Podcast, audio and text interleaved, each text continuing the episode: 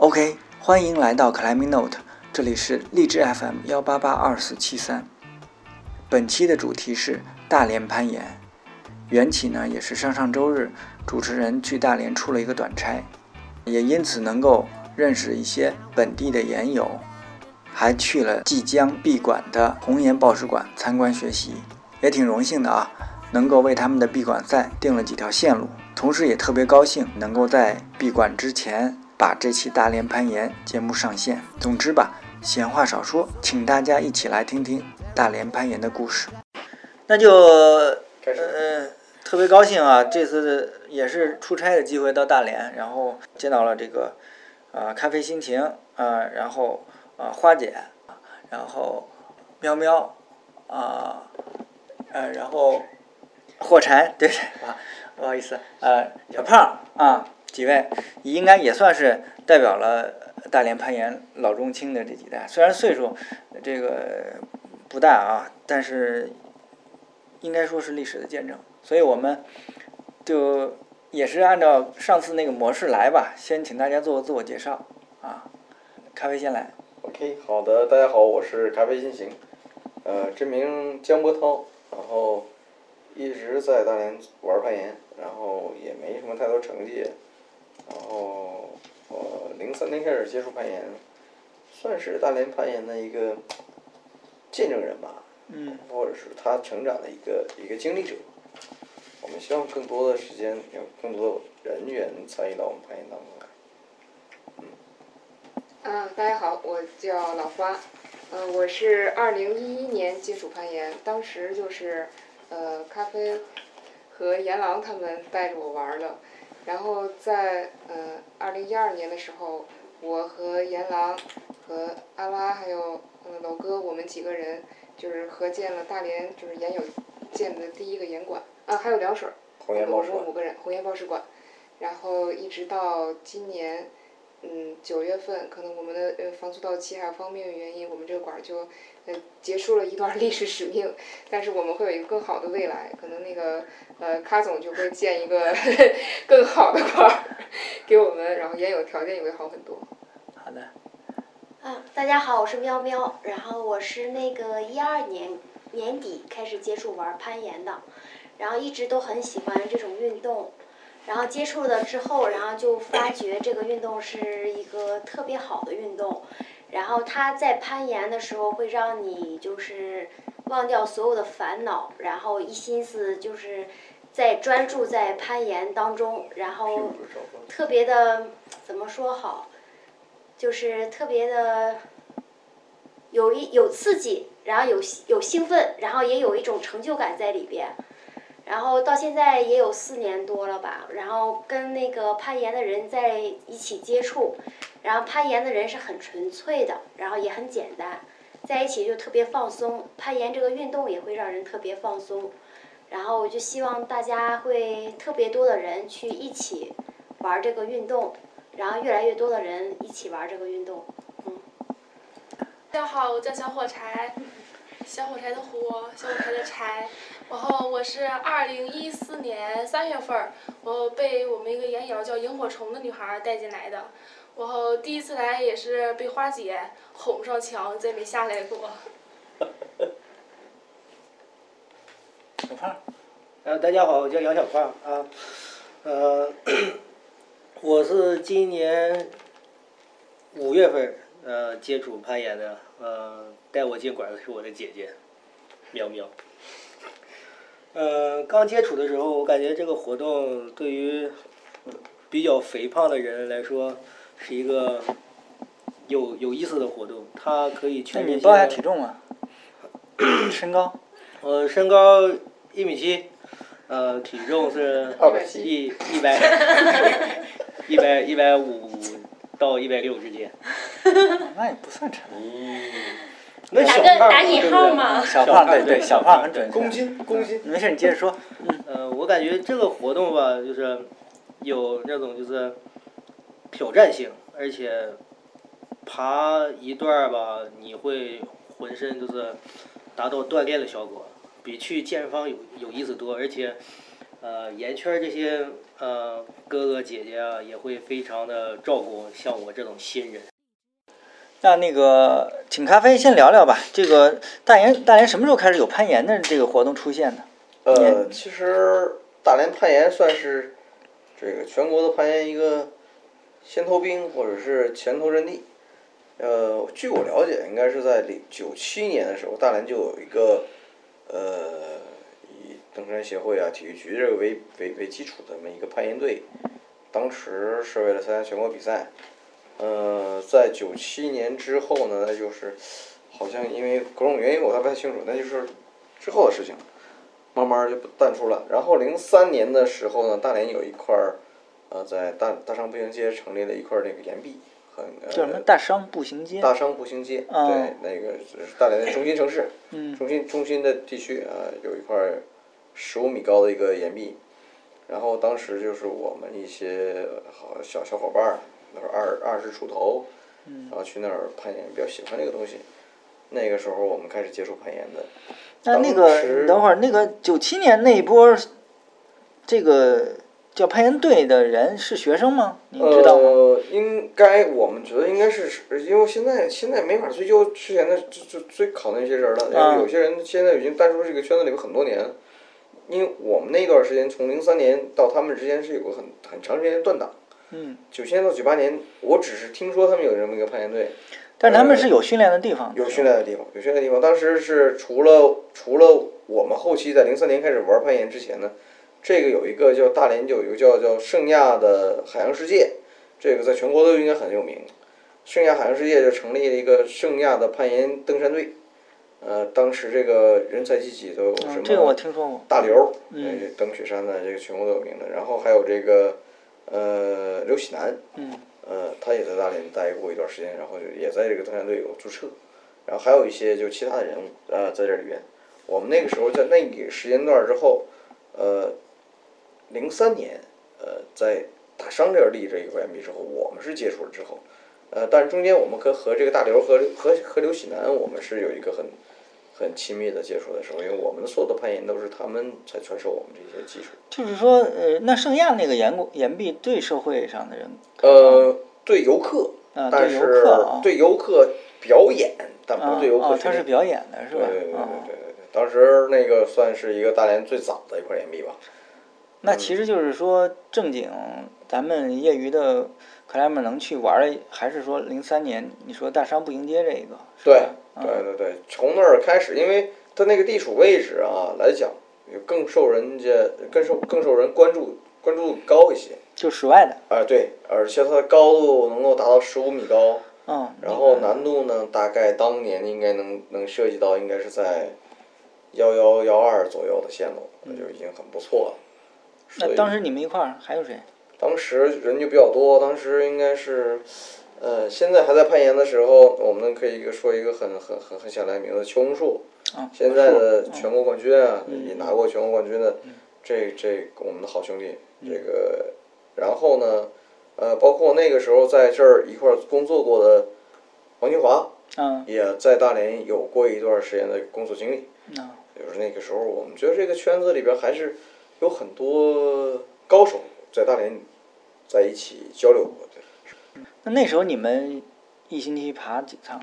哎呀，这个那个时候年轻啊，基本上一天、每个天都能来，嗯然后每天大概都从下午三四点钟能爬到晚上七八点钟、九十点钟，很开心的，就是那种攀爬的方式。那你们不是栈道吗？别人怎么爬呀？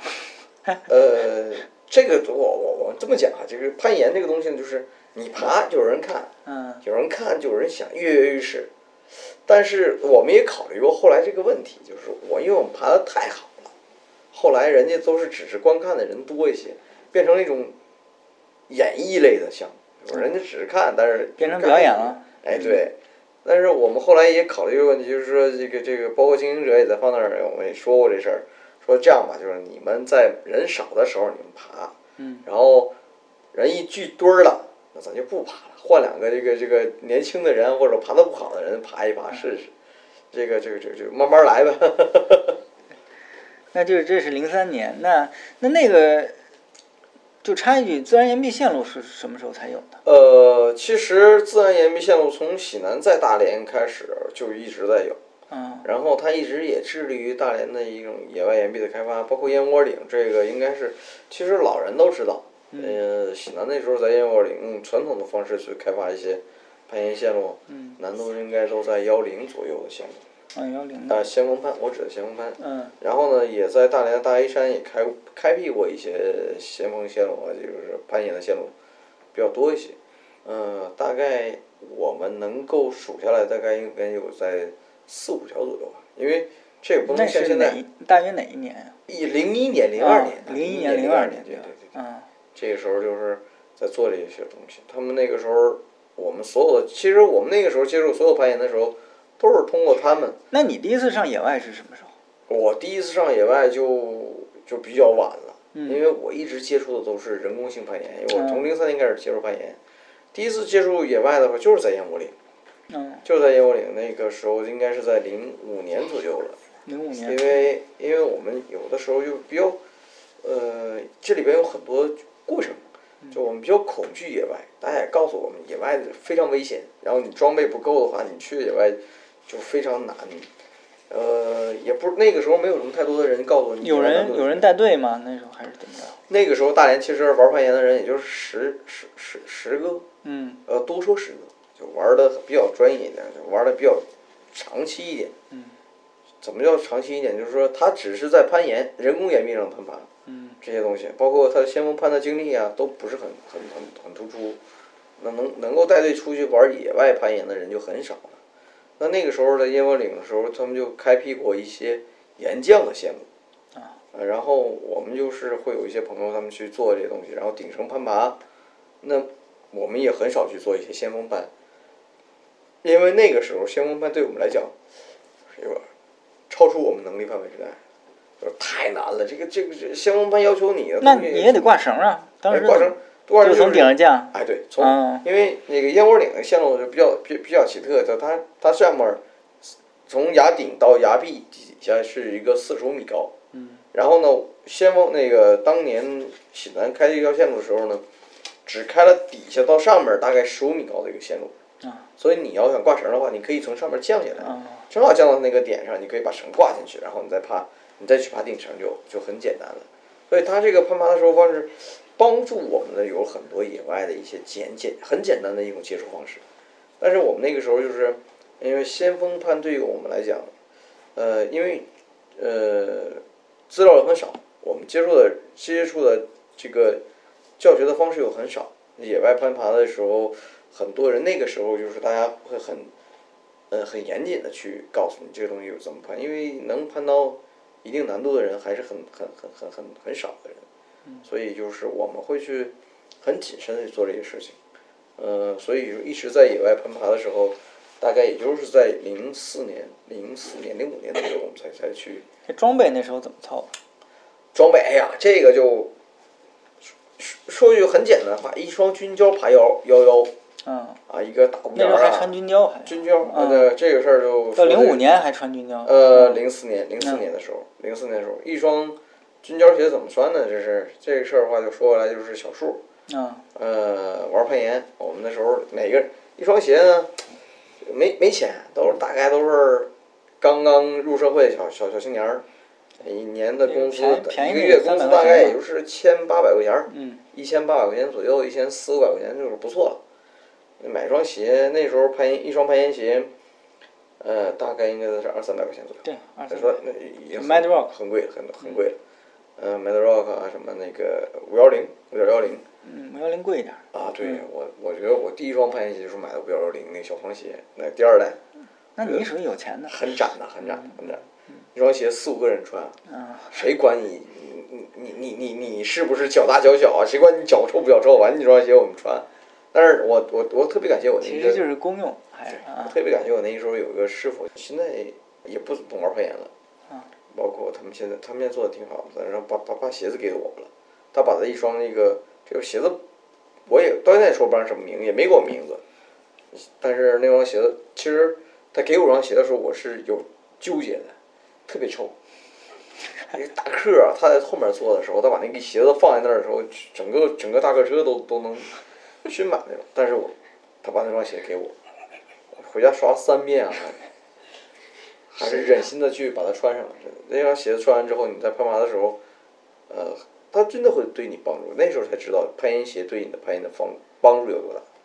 当然，小树那个时候我们在一块玩的时候，真的没有什么钱，就大家都在一块外边，要么就打工，要么就是就是小学小学生刚学生刚毕业，然后找工作的这一类的人。所以小树当时是用了一双俊胶，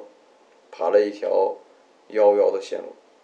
那我们我们认为就是每天在大商那个岩壁那儿训练，对吧？对对，我们每天大概就是那个时候年轻啊，呃，可以很简单线线路。我跟小时候我们在一块玩儿去打赌，嗯一场国家队的比赛，就足球啊，嗯一场国家比赛，我们说谁赢了，压压双方谁赢了二十条线路，就二这这这这条线路爬二趟，落地不许停，直接就啊，起，赢了才有机会爬二趟是吧？谁输谁 爬。输了吧？然后呢，结果这场球踢平了，怎么办啊？说那就谁都不爬，不行，每人爬十趟，落地不许停。你爬完之后我再爬，你爬十趟下来之后你歇完了我们爬。然后那个时候就特别，呃，就痴迷，就真的那种说没有任何呃什么叫纯粹，就是那种那种就是我不为了任何项目，我就为他，就喜欢它，就是东西，没有什么没有什么想法，就是这个好玩儿，跟很好很好的一个哥们儿在一块儿，我们就是为这个东西，就是为这个玩儿。那就这种状况持续到什么时候？呃，很持续的东西持续不了长时间，嗯大概也就是一年左右吧。零四年，零四年下半年到零五年初的时候，整个这个，因为这个东西怎么讲，就是第一点，呃，它没有经没有一个纯粹盈利性项目，嗯，它盈利的方式也很单一，就是来了人就判一次多少钱，判一次多少钱。然后呢，另外一个问题就是管理上有有一些问题，然后整个这个东西就是变成一种演示性的、展演性的一个项目。嗯，那么整个就是包括这个投资方和这个运营方，现在这么讲就是讲的比较纯粹一点，他们看不到这个东西的利益利益方式，那么就整个他就没办法去再往下去运营。呃，那个时候小树小树决定，呃，离开大连，他要去上海。那是哪一年？那零四年。啊零四年他就他就他决走了他就在啊对，他就决定说，我觉得我他他他觉得他，这是我们觉得认为更更更希望去做这项目的人。嗯。因为我们剩下其他所有的兄弟在一块儿的时候，因为我们都是做运动出身的，我们所以说，我们觉得这个东西当一个爱好更好一些。嗯。那么大家都在一起，说那你走，我们呃你要认为这个项目你就可以再去参与的话，那你就去。我们只当成一个爱好来做就 OK 了。那可能就是没成想啊，是这个他成功了，然后我们所有兄弟，呃，当然这个事儿为他喝彩是真的，真的。我们觉得认识他认识他这么一个坚持的人不不容易，他也为这个项目坚持了这么多年，拿到一个成绩，我觉得是应该的。对，然后整个出了很多。过程对，嗯然后整个过程当中呢，就是后来这条这这个岩壁大概在零八年左右就拆掉了，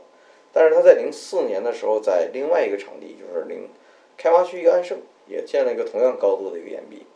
呃，难度稍微比较低了一点儿。那个那个屋檐下一个大屋檐儿是一米八的一个一个长度，那这边就变成了一个九十公分，正好是差了一个九十嘛，然后做了一个九十公分岩壁。呃，我在零五年、零六年的时候，我接手了这块岩壁，然后我就是因为那个时候不舍，就是你做工作的时候，呃，零四年左右，就是这个岩那边岩壁就是大商西马特这块岩壁就是，呃，岩壁在，但是已经不再经营了，不对外经营了，因为它没法去收支平衡嘛，嗯，那就他就不再去对外经营了，然后就很多岩友，我们那个时候一起的，虽然人不多，但是大家还是有一个。有一个感情在那儿放着，就是大家想想怎么做，我们想想想想想去再继续做这个事情的时候，就没有地方攀爬，想玩儿没有地方攀爬，那时候野外就很少，那你收多少钱一次？呃，十块钱，你说是大商还是你接过来？我接过来也是十块钱一次，我们那个时候没有，那个时候很小啊，一次是什么概念？就是一次什么概念？什么什么叫一次啊？嗯我们原计划哈，就是你爬一趟这十五米高岩壁，你爬一趟爬到哪儿，超过四块板以上就算一次。嗯，但是呢，你没法跟岩友这么收。对没法说，就是你爬一天也是十块钱，嗯你爬，你这一天你有劲儿爬，你就十块钱。所以这个东西就是，呃，我们那时候没考虑太多，就是也不懂什么叫经营，也不懂什么叫运作，也不懂什么就是，哎，这个东西应该怎么这这个成本预算没有。那么就开了业了，来了人就算就就算开张，一天挣十块钱，我我也我我我我我也够一饭饭火钱嘛，不是？但是这个问题就是后来大家一块儿经营一段时间之后，你发现其实你是入不敷出的。嗯然后你所有的东西就是赚一吆喝，或者赚一个什么开心就 OK 了。那都是零八年以后了，呃，零六零七年，啊，零七年。然后零七年以后呢，我就不经营这个这个这个严管了，培养出这些高手。那其实就刚才你说的问题，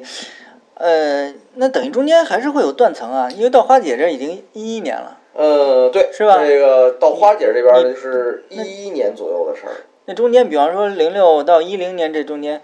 攀岩的人口会有有涨，零七年到零八年这时间呢，就是这事儿是我最不愿意说的事儿。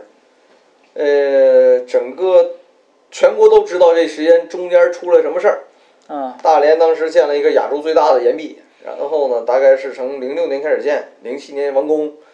呃，然后呢，我们当时零七年我还我还发过一个朋友圈，发过一个不是朋友圈，就是微博。嗯。我说我这是大连春天来了，没想到就从此以后进入寒冬了。这这这事儿就咱咱咱哪儿说得了吧，就不说了，行吧？嗯我再觉得再说就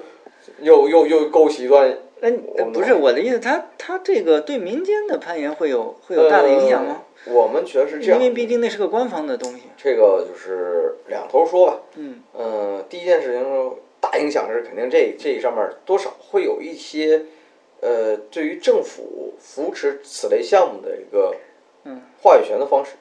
它可能会就是怎么说呢？就这个东西会对政府来讲呃会有一个很明显的它的一个趋向度的问题。那么我们就所有的关于攀岩的项目全转回民间了。嗯，那政府呢，首先第一点就是它的这个这就不好说哈，这个就是人家可能是我不主动、不拒绝也不支持，嗯，对，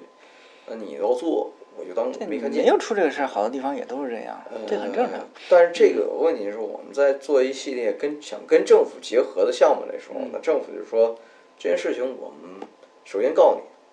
你，那个我们不想做，我们也没必要做。你呢，第一点，呃，这个就就不说了。嗯其实其他的是这个利益啊什么乱七八糟，我们都不知道。但这件事情我们就不太想跟你们一块儿，就就就我们不支持。你做，我们不管。那你要说，至于你做成什么样儿，我们也不太想那个知道。哎呀，反正你那那就这么大概这么个情况吧。这是这是一个政府给我们的态度，就是他们很婉转的去避讳这件事情的去。这可以理解，我就是关心民间这块儿呢。民间这块儿呢，就是说人数上会有变化吗？呃，人数上没有什么太多实质性的变化。但是这件事儿之后，有很多人都了解攀岩了。啊，在大连至少很多人说，哎呀，有一块大岩壁特别牛，特别牛。呃，或多或少都有人知道这事儿。但是呢，就是这个事情造成两方面，一部分的人就是说，哎，这个攀岩我突然间看见岩壁了，我了解这个攀岩，我想玩儿的。但是没有找过一个正规的团队去了解这事儿，就是咱说怎么讲的话，就是属于那种自己来玩儿、自己做、自己自己自己弄一弄弄弄一麻绳儿完了就玩儿玩儿这东西。东北反正东北出了很多这样类的事情，啊零就是零七年零八年还有这样麻绳的，也有现在也有。现在还有麻绳。这个麻绳儿，我跟你说，嗯这个东西怎么讲？呃，美国还有麻绳理工呢，是不是？嗯啊就是一定是麻绳儿这个事儿安全，嗯多粗不多细不管嗯，但是有很多事情是这个先入为主，这个我们不能说人家呃做的不好，但是这个事情是说他们把一个什么方式呢？我们我我我们我我一直在做一些关于绳索救援的东西，嗯，然后我们开始了解是关于攀岩的方向方向有很多东西的时候，是他们把一些本来应该是最基本求生的方式，变成了一个普及性的一种运动方式。就这个事情，你可以做一次两次，但不可以长效去做。但是他把这一次两次的求生的方式变成了一种，变成了一种什么？变成了一种他常态化的一种运拿动方式他们拿。麻绳下降是吗？啊，对，这样。那那就是这中间没有严管了就。中间没有严管，中间有，中间出现过严管。这个严管呢是，呃，我们在就香洲酒店的时候出了一个严管，大概是在零七年，我想零八年的时候建的严管。他们建设岩管的时候呢，是一个运动的集合体，整个一个健身中心，它比较这个这个概念比较比较超前了。他建了这么一块岩管，呃，大概高度是在五米、六米，六米、六米、五米、六米，一块岩壁，然后加一块报时的岩壁，对社会开放是吧？呃，对，不是对大众开放，它是对一种爱好者开放，但是就是一种健身中心的一个、嗯。一一一一个区域吧，因为健身面积很大，呃，有羽毛球，有什么东西，它它它的区域很大，但是它就这个区域没办法做了，然后因为前面有块儿有一块区域是做羽毛球嘛，嗯，然后正好这有一面墙，然后有个折角，然后他就做这个东西。然后建好之后的时候找到我说：“你过来看一下，我们这个需要验收，需要需要需要这个有一个专业人士来这块儿，呃，去看一下这个岩壁怎么样。”然后当时找到我，我去看了一眼，呃，岩壁质量还是还算可以，岩壁质量可以，至少到到现在为止我们可以应用它。嗯。但是在岩壁的就是保护上、设计上，就是它稍微欠缺了一点，可能是因为咱们做岩壁啊，很多人都知道这个垫子的费用其实跟岩壁的费用差价差不了多少的，或者更高一些。嗯，那什么意思？你断腿是在那儿断的？呃，对，这事儿就不能再说了。然后这个事儿我们一直在压着，这个全国里边儿除了除了北京的客栈知道说有一哥们儿在北京在大连玩玩攀岩啊摔断腿，但是我们这事情这是个这个不没有什么好，就是你说出来才能让这些后来的人知道攀岩是有危险的。其实其实我这个危险是可以规避的，嗯，在于你的安全设计上，这个设计上垫子太窄了。对嗯它的垫子就是它的垂直，你的岩壁的垂直面积，就是岩壁两宽垂壁宽度和你的垫子宽度是有有差别的，因为你就需要考虑到它摆荡的距离。那么先那个岩壁呢，设计的时候就是它的垫子的宽度和你的岩壁的宽度是同等的，那就是说你的你你如果说你爬到岩壁的边侧的时候，稍微有一个甩荡，这个可能这个东西说这么讲就是可能说，呃，你不是东北话讲，你不是嘚大了，你一般不会摔成这样。那么我们可能就会就就就是做这东西做的有点多，动作就有点大，幅度有点大，所以才会摆荡到外侧，嗯，会出现这种情况。但是这个里边有两个部分，第一部分呢是说岩壁设计问题，第二部分是有一个保护，就是攀岩嘛，暴主要食就会主要还是设计问题。主要你还是我知道第一个就是抱石管理摔出垫子的这个，不不过你也不是腿折了，就是我是第一个，对吧？你是我知道第一个就是就是实际上是脚跟？脚跟落地，脚跟落地，脚跟落地，然后造成那部分有骨折，是吧？对。嗯，但大部分还是出事儿都是在这个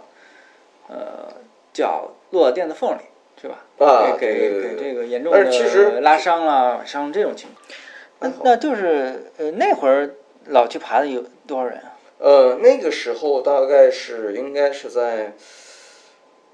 零七年到零八年，零八年到零九年之间，嗯，是一个大连的一个很低潮期，因为那个时候我的呃我的严管，我那边严管已经关闭了嘛，嗯，然后大连市里建了这个严管之后，就就大连市里这个严管是非对外的，也没有宣传，然后就只是在家私底下沟沟通，大概那个时候就去有十几个人，十几个人左右。嗯然后到零八年、一零年。但野外人数会有涨吗？没有，还是没有？没有。嗯，哦、那段时间是线路数个量也没有。线路数量有有有有过有过，包括那个时候那个棍子加了几、条线是吧？棍子和带着严严狼他们去开发一些野外线路，但是那些线路到现在为止，我们已经把它都 pass 掉了，就不再去作为一个长效的去攀爬的方式，因为线路的选择和线路的这个开发的方式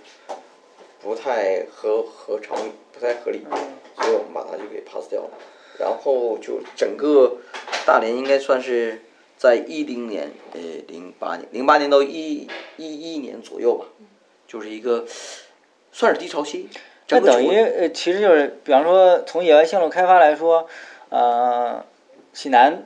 在这边开了一些，对，后来就变到就到混子他们了，呃，对，棍子，棍啊，子，棍子，棍子啊，棍子还有那个阎狼，哎，对，棍子和嗯野狼。他们是是什么时候开始？他们应该是从，因为棍子是从零八年，呃，零六零七年的时候跟我，我在我在那个另外一个烟馆开烟馆的时候，他跟着我们一块儿玩攀岩，嗯，然后他从那个开始开始做玩儿呃这相关的东西，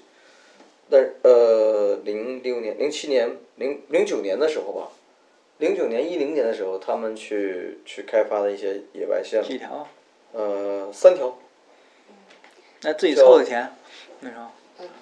自己凑的钱，自己凑的钱，自己凑的钱，是打的膨胀栓吗？呃，打的膨胀栓。嗯但是这个就是说，咱这膨胀栓的打的位置，我们要求的很高的东西，嗯，有打的位置和岩壁的质量啊，怎么样，这这都是这有很多东西。就是没有经验自己琢磨的，对吧？有很多时候都是因为因为怎么讲，就是那个时候很多人还是，呃，还是交流少。我觉得我认为还是交流少，就是他很多意识形态里边儿就是觉得这个地方打一个在岩石上打一个点就是很安全的，而去他去忘了去考虑了整个这个这个面积的问题啊，包括这个岩石的大小的问题和岩石的碎块成分的。空的，对吧？对对对对，这种比较嗯比较多一些。那行吧，那就差不多到花姐。OK，非常感谢咖啡心情的分享。那在下周的节目中，将主要由花姐老花跟大家一起分享红岩宝石馆的故事。谢谢大家，我们下周再见。